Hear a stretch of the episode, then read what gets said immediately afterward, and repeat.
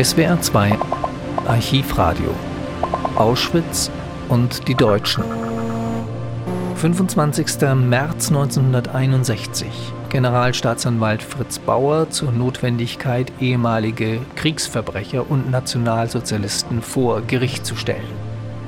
1963 begannen die Frankfurter Auschwitz-Prozesse. Initiiert wurden sie von dem hessischen Generalstaatsanwalt Fritz Bauer. Bauer war als Jude während der NS-Diktatur nach Dänemark emigriert. Im Interview spricht Staatsanwalt Fritz Bauer, der den ersten Auschwitz-Prozess bereits vorbereitete, über die Notwendigkeit, dass deutsche Gerichte die Verbrechen der Nazizeit intensiv aufarbeiten. Das Interview steht unter dem Eindruck des zeitgleich laufenden Prozesses gegen Adolf Eichmann in Israel. Länge 20 Minuten.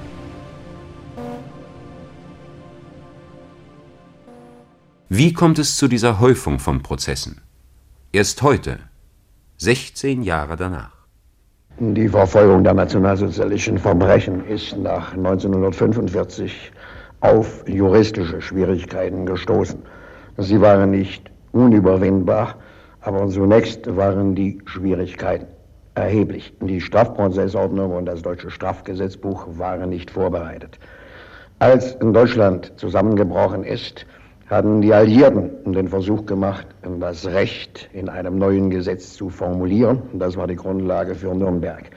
Etwas Ähnliches ist in Deutschland nicht geschehen. Die Schwierigkeiten unserer Strafprozessordnung liegen im Wesentlichen darin, dass die Strafprozessordnung vorsieht, dass der Tatort entscheidend sein soll für die Tätigkeit eines Gerichts oder einer Staatsanwaltschaft. Die meisten Tatorte lagen im Ausland zum Beispiel Auschwitz liegt in Polen, Verbrechen sind in der Sowjetunion begangen worden. Hier war zunächst kein Tatort in Deutschland gegeben und die deutschen Staatsanwälte haben sich deswegen um diese Dinge nicht gekümmert. Was geschehen ist, war im Wesentlichen rein zufälliger Art. Wenn etwa irgendjemand einen Mörder eines Konzentrationslagers oder einer Einsatzgruppe gesehen hat, dann hat sich der Betreffende an die Staatsanwaltschaft des Wohnorts dieses Mannes gewandt und die Staatsanwaltschaft hat daraufhin ein Verfahren gegen diesen Mann eingeleitet.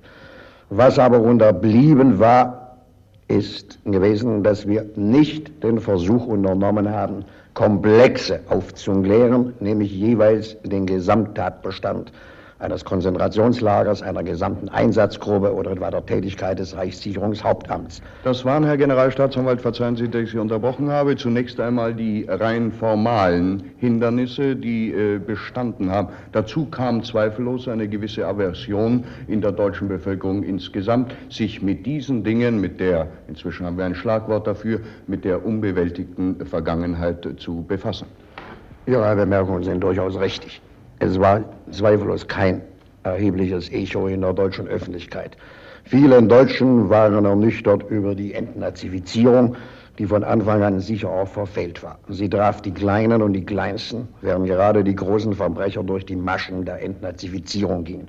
Gerade diejenigen, auf die sich heute unser Interesse richtet. Der Widerwille gegen die Entnazifizierung wurde, nach meinem Gefühl, unberechtigt ausgedehnt, auch auf die Prozesse etwa in Nürnberg. Und diese allgemeine Haltung der Öffentlichkeit prägte auch die Praxis in der Staatsanwaltschaft und in der Gerichte. In dieser Richtung ist langsam eine Änderung eingetreten.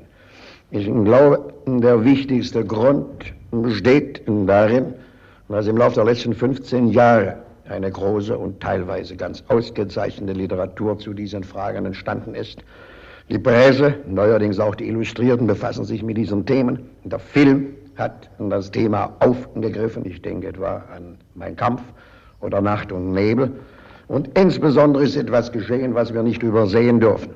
Eine junge Generation ist herangewachsen, die an dieser Thematik interessiert ist. Und ich glaube, dieser Generationenwechsel gibt unserer Tätigkeit einen Auftrieb. Was soll Ihrer Meinung nach in diesem Verfahren, mit diesem Verfahren erreicht werden?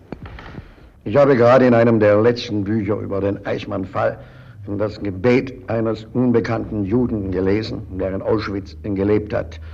Und in diesem Gebet, das uns im Grunde genommen auf wunderbare Weise erhalten geblieben ist, hat er gesagt, Friede auf Erden auch denen, die bösen Willen sind. Ich glaube, dieser Gesichtspunkt ist durchaus richtig. Zunächst einmal wollen wir mit diesen Prozessen einige Blätter der deutschen Geschichte schreiben. Die Justiz ist imstande, sachlich unter Verwendung von lebendigen, lebenden Zeugen, von wirklichen Dokumenten die Wahrheit festzustellen. Ich glaube, wir können hier einen Beitrag zu unserer Geschichte geben. Und das ist die eine Seite. Und darüber hinaus glaube ich allerdings auch, dass diese Prozesse eine pädagogische Aufgabe besitzen, die nicht klein ist. Vielleicht darf ich zu diesem Thema etwas sagen. Ich glaube, es wäre falsch, wenn die Staatsanwaltschaft, die Gerichte und die Öffentlichkeit die Haltung des Pilatus einnehmen wollten und die Hände in Unschuld wischen indem sie erklärten, nun kommen etwa 30, 40 oder 50 Schwerverbrecher, etwa Eichmann und andere seiner Komplizen, auf die Anklagebank. Und damit ist das Problem unserer Geschichte gelöst. Ich glaube, wir würden es uns auf diese Weise so leicht machen. Wir haben in Deutschland also oft den Fehler begangen, nach Sündenböcken zu suchen, statt das zu tun, was Ibsen einmal genannt hat, Gerichtstag halten über sich selbst. Ich glaube, wir sollten, um ein Wort aufzugreifen, das kurz nach dem Krieg ein Schweizer ausgesprochen hat, wir sollten den Hitler in uns selber finden und erkennen, was Ursachen dafür war, dass diese ungeheuren, in der Geschichte einzigartigen Verbrechen geschehen konnten. Es äh, besteht äh, auch der Eindruck in der deutschen Öffentlichkeit, dass gerade diese Tätigkeit unserer Strafverfolgungsbehörden und die gesteigerte Aktivität in der letzten Zeit unserem Ansehen, nämlich den Ansehen der, der Bundesrepublik im Ausland, nicht gerade dienlich sind. Und ich wäre Ihnen dankbar, wenn Sie gerade zu dieser Frage etwas sagen würden. Ich habe fast jede Woche den Besuch von Ausländern. Gestern war ein berühmter Engländer bei mir vor einigen Tagen war ein bekannter Chefredakteur einer großen holländischen Zeitung anwesend. Sie fragen ähnlich wie Sie und beschäftigen sich mit dieser Frage. Ich glaube, es wäre völlig falsch, uns Staatsanwälten vorzuwerfen, wir seien die berühmten Kamele, die das Gras wegfräsen, das nun glücklicherweise gewachsen ist. Wir seien diejenigen, die das deutsche Nest beschmutzen. Wer mit den Ausländern zusammenkommt, wer mit ihnen spricht, wird schnell erfahren, dass die Dinge von 33 bis 45 im Ausland keineswegs vergessen sind. Ich glaube, es genügt nicht, das Lächeln von englischen, von italienischen Camerieri zu sehen und Garçons in Paris. Man sollte sich die Mühe machen, mit Italienern, Franzosen, Dänen, Polen zu sprechen und würde sehr schnell feststellen, dass wir hier eine Fülle neuralgischer Punkte haben. Und insgesamt glaube ich sagen zu müssen, das Ausland wartet darauf und wird es heiß begrüßen, wenn von deutscher Seite zu den Dingen des Unrechtsstaates Stellung genommen wird. Ich glaube, dass wir auf diese Weise das Prestige der Bundesrepublik heben und zu einer Versöhnung beitragen, die über das bloße Lächeln italienischer Rangazzi und Melodien Ciao Ciao Bambina hinausgeht. Herr Generalstaatsanwalt, es ist ja kein Zufall, dass wir gerade zu Ihnen gekommen sind, hierher nach Frankfurt zur Generalstaatsanwaltschaft hier im Lande Hessen. Äh, der eigentliche Grund dafür ist, dass gerade von Ihrer Anklagebehörde in der letzten Zeit sehr viel die Rede ist im Zusammenhang mit der Verfolgung nationalsozialistischer Gewaltverbrechen. Was gibt es darauf für eine Antwort? Die Staatsanwaltschaft in Hessen ist mit diesen Dingen befasst worden, weil sie von Anfang an sich bereit erklärt hat, nicht nur den Einzelfall, den einzelnen Mann anzuklagen, sondern Komplexe aufzuklären. Im Zug in dieser Bereitschaft wurde die Staatsanwaltschaft in Hessen beauftragt, den Gesamtkomplex Eichmann zu klären. Und das ist schon ein, zwei Jahre vor der Verhaftung Eichmanns geschehen. Mit der Überweisung des Falls Eichmann kam der Gesamtkomplex Endlösung der Judenfrage zur hessischen Staatsanwaltschaft. Und wir haben uns nun bemüht, im Rahmen dieses Prozesses gegen Eichmann und andere an die Problematik dieser Endlösung heranzugehen. Ähnlich ist es mit anderen Fällen geschehen, zum Beispiel mit dem Komplex Auschwitz. mit dem Komplex Endlösung in Griechenland, Endlösung in Budapest, teilweise Fragen etwa auch in Dänemark und so weiter. Herr Dr. Bauer, wäre diese Tätigkeit äh, nicht eigentlich in den Zuständigkeitsbereich der zentralen Ermittlungsstelle gefallen, die seit nunmehr zwei Jahren in Ludwigsburg-Stuttgart äh, arbeitet und die getragen wird von allen Länderjustizministerien? Die zentrale Stelle in Ludwigsburg ist eine Koordinierungsstelle. Nachdem die Staatsanwaltschaften im Bunde im Grunde genommen Ländersache ist, und die einzelnen Staatsanwaltschaften isoliert handeln, war das Bedürfnis, diese Arbeit zu koordinieren. Diese Koordinierungsarbeit wird in der vorzüglichen Weise von Ludwigsburg bewerkstelligt. Darüber hinaus sammelt die zentrale Stelle die Dokumente, die für eine Fülle von Prozessen notwendig sind. Sie vernimmt auch Zeugen, die für einzelne Fälle belangreich sind und darüber hinaus trägt sie wesentlich dazu bei, den Willen der Staatsanwaltschaften und Gerichte zu stärken, nicht nur kleinere Einzelfälle zu behandeln, sondern die bereits vorhin genannten Komplexe zu behandeln. Nun, äh, Sie sprachen vorhin schon andeutungsweise über den Umfang der Ermittlungen hier im Bereich Ihrer Behörde. Vielleicht haben Sie darüber noch einiges äh, konkretes Material über den Umfang der Ermittlungen und die unter Umständen zu erwartenden Verfahren. Die Komplexe sind teilweise ungeheuer umfangreich und überschreiten alles, was normale Staatsanwaltschaften zu tun gewohnt sind. Ich nenne Ihnen zum Beispiel den Auschwitz-Komplex, den wir bei der Staatsanwaltschaft beim Landgericht Frankfurt behandeln. Die Zahl der Beschuldigten, die konkret belastet worden sind, beträgt über 200. Bei etwa 60 dieser Beschuldigten ist der Aufenthalt ermittelt. Gegen die weiteren Beschuldigten sind umfangreiche Fahndungsmaßnahmen durchgeführt teilweise eingeleitet und stehen vor der Verwirklichung. Es liegen bereits 35 Haftbefehle in dieser Sache vor. Die Voruntersuchung in diesem Verfahren, das etwa seit zwei Jahren von zwei jungen Staatsanwälten bearbeitet wird, wird voraussichtlich in einem der nächsten Monate beantragt werden.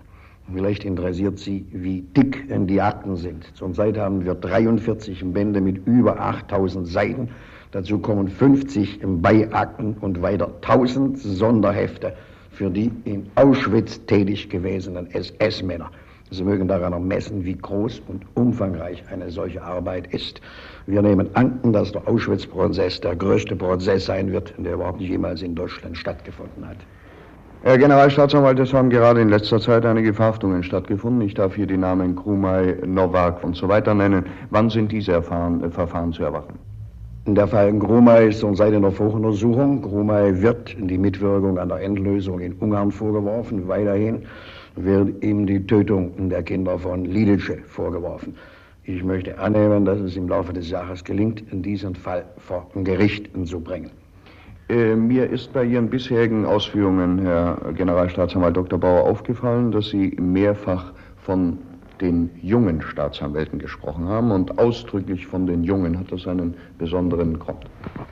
Wir nehmen junge Staatsanwälte, weil sie unbelastet sind, weil sie nicht die Bürde der Verantwortung für die Dinge von 33 bis 45 tragen. Sie sind aufgeschlossen. Es ist auch leichter, mit jungen Staatsanwälten zu arbeiten. Eine große Zahl unserer Zeugen sind Opfer von Auschwitz und den anderen Konzentrationslagern. Die erste Reaktion der Zeugen, die zu uns kommen, ist, dass sie seelisch zusammenbrechen angesichts der Erinnerungen.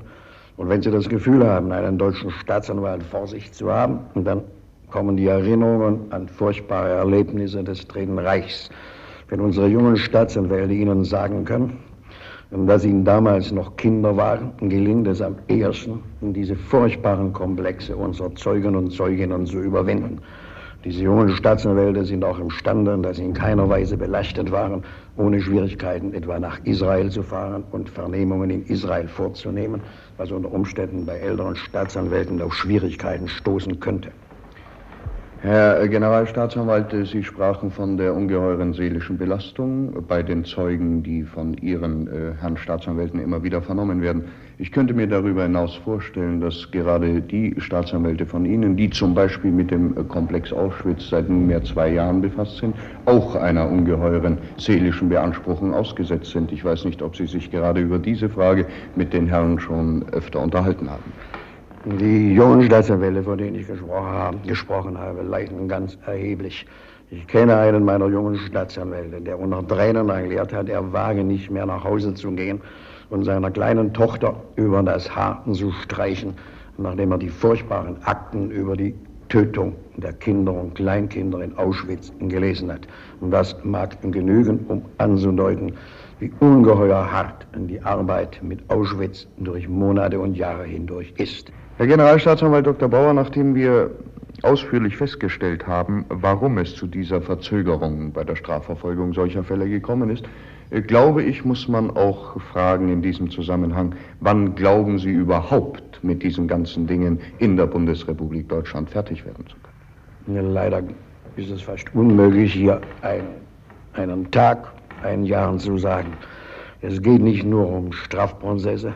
In Wirklichkeit geht es um einen ganzen Prozess in deutscher Geschichte, um einen Prozess neuer Bewusstseins- und Moralbildung in der Bundesrepublik. Im Grunde genommen müsste ich eigentlich sagen, es handelt sich um einen unendlichen Prozess. Aufgabe all dieser Prozesse ist, im Grunde genommen nicht nur Geschichte zu schreiben, sondern wenn es auch vielleicht vermessen klingt, beizutragen, Geschichte zu machen. Wenn ich Ihnen sagen sollte, was uns Staatsanwälten in Hessen am Herzen liegt, dann wäre es, aus den Prozessen zu lernen. Und vielleicht kann ich drei Punkte nennen, die wir aus diesen Prozessen, diesen furchtbaren Prozessen lernen sollten. Das erste ist, der Nazismus, so wie er im Jahre 1933 gekommen ist, war nicht, wie mir scheint, eine akute Erkrankung. Er war nur möglich, weil ein Bacillus in der deutschen Geschichte lag. Es war nicht so, dass plötzlich über Nacht, obwohl alles gut und schön war, einige Verbrecher gekommen sind, die aus Weiß schwarz gemacht haben.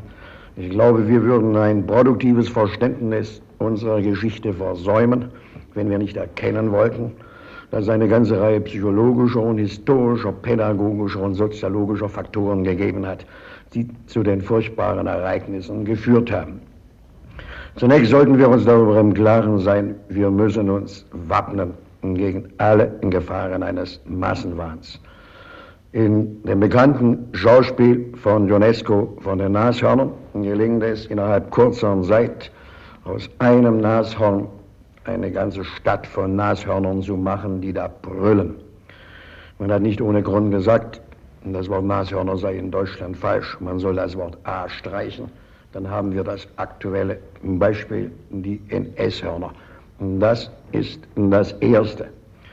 Das Zweite, was mir wichtig scheint, wir haben allzu oft in unserer Geschichte geglaubt, dass Stärke, Stärke eines Volkes und Stärke eines Einzelnen sich in Brutalität, in physischer Stärke ausdrücke. Nichts dürfte falscher sein als dies. Das Verhalten gegenüber der Minorität, der verhältnismäßig weniger, weniger Juden, war keine Stärke, sondern Schwäche, wie mir scheint herausgeboren aus Minderwertigkeitskomplexen eines Volkes, das fast 70 Millionen stark war. Was wir lernen sollten, ist, Stärke besteht in Humanität und Toleranz, die sich da wirklich Starke leisten kann. Und das Dritte, was gerade der Jurist zu sagen Anlass hat, die deutsche Geschichte ist gefüllt mit Vorstellungen, die wir zusammenfassen, etwa in Worten, Gesetz ist Gesetz, Befehl ist Befehl. Das steht ganz im Widerspruch zu dem, was die alten germanischen Vorderern gedacht haben, die etwa im Jahr 1215 den Satz niedergeschrieben haben, nämlich im Sachsen Spiegel, dass der Untertan seinem König Widerstand leisten soll, wenn er Unrecht tue. Und das haben wir verlernt. Wir sind im Grunde genommen staatsgläubig geworden und haben den Staat vergötzt und sind zu blinden Funktionären und Apparatschicks eines Staates geworden, statt selbstständige, an das Gewissen gebundene Menschen. Wenn in wenigen Wochen der Eichmann-Prozess in Jerusalem vorübergeht, wird wahrscheinlich das deutsche Volk mit Erschrecken feststellen, dass Eichmann der deutlichste Repräsentant dieses reinen Funktionärtums ist, dieses reinen Apparatschicks, dieses Technokraten, der jeden Befehl durchführt, ohne Rücksicht auf seinen moralischen oder unmoralischen Inhalt. Wir sollten lernen, da schon in der Bibel steht, man soll Gott mehr gehorchen als den Menschen. Ich glaube, das hat Eichmann und die Eichmänner um ihn ständig versäumt und vergessen. Wenn ich mit einem Satz zusammenfassen soll, was den Staatsanwälten in Hessen vor Augen schwebt, so erinnere ich an ein großartiges Wort von Hölderlin. Es lautete, Handwerker siehst du, aber keine Menschen. Denker siehst du, aber keine Menschen. Herren und Knechte, aber keine Menschen. Und was diese Prozesse lehren sollten, das ist, wir brauchen Menschen, Menschen und noch einmal Menschen. Sie hörten Generalstaatsanwalt Fritz Bauer zur Notwendigkeit, ehemalige Kriegsverbrecher und Nationalsozialisten vor Gericht zu stellen. 25. März 1961 Archiv des Deutschlandradio